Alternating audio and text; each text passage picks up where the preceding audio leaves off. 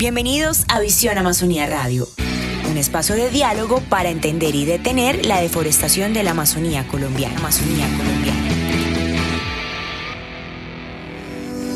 El país cuenta con un sistema de monitoreo de bosques y carbono fortalecido y eficaz. De este tema hablaremos hoy, en este espacio de Visión Amazonía. Visión Amazonía. Gracias a este sistema es posible conocer el estado del bosque y encaminar acciones enfocadas en datos reales. Para hablar de este tema nos acompaña Gustavo Galindo, líder del Grupo de Procesamiento Digital de Imágenes del Sistema de Monitoreo de Bosques y Carbono del IDEAM. Gustavo, gracias por acompañarnos en este espacio, bienvenido. Para comenzar, cuéntenos cuál ha sido la evolución del sistema de monitoreo de bosques y carbono y desde cuándo se habla de este proceso. Llevamos 12 años desde que arrancamos esto. Eh, inicialmente trabajábamos con muy pocas imágenes, hacíamos un procesamiento con algoritmos, con procesos que se, sobre todo se habían definido eh, en otros lugares.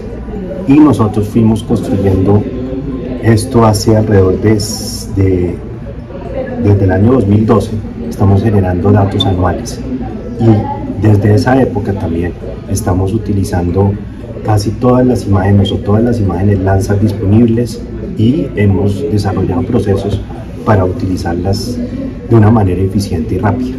También desde el año más o menos 2016 usamos servidores de muy buen nivel de procesamiento con lo cual podemos estar generando la información del país de manera muy rápida. Estamos procesando alrededor de 2.000, 3.000 imágenes cuando estamos haciendo la identificación del análisis de deforestación. Bueno, y es que esta herramienta es esencial para el país, debido a que gracias a su funcionalidad es posible identificar el comportamiento de fenómenos como la deforestación, la cual afecta la riqueza natural del territorio amazónico y colombiano.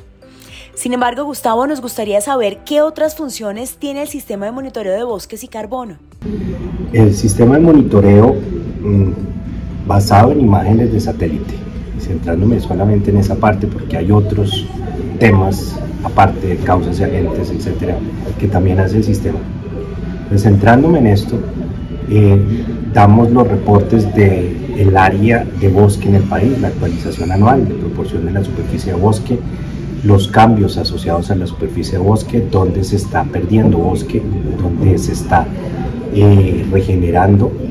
También damos reportes de dónde hay cambios de otros tipos de vegetación luminosa, como arbustales, plantaciones forestales, eh, cultivos de palma y cómo se está presentando la dinámica. Estamos realizando investigaciones también para generar información de degradación forestal que está relacionado con, eh, sobre todo, eh, diferentes acciones ligadas con el aprovechamiento forestal o la tala selectiva. Precisamente, el sistema de monitoreo se basa en el procesamiento digital de imágenes de satélite que permiten monitorear de manera continua y permanente todo el territorio colombiano pero con un énfasis específico para las áreas de bosque natural, las cuales representan el 52,5% del territorio nacional.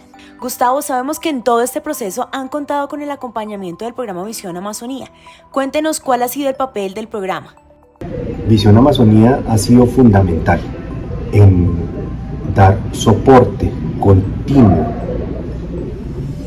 y estable para la continuidad del sistema de monitoreo para poder realizar también esta serie de investigaciones que son fundamentales para seguir avanzando en el monitoreo de bosques y también para asegurar la continuidad del grupo de trabajo, del crecimiento de este grupo de trabajo que permita dar reportes de manera periódica y oportuna para el país y también a nivel regional de la Amazonía y para las otras regiones del país.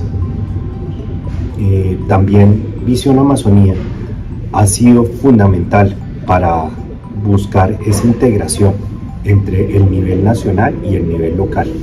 El ejemplo del trabajo que hemos realizado con las corporaciones de las autoridades ambientales que se encuentran en la Amazonía, con Corpo Amazonía, con la CDA y con Macarena, es fundamental. Nosotros llevamos ya más de cinco años generando información de manera conjunta que ha repercutido en acciones más específicas de control, seguimiento y también para construcción de políticas asociadas al desarrollo sostenible a partir de los datos que se están generando en la región.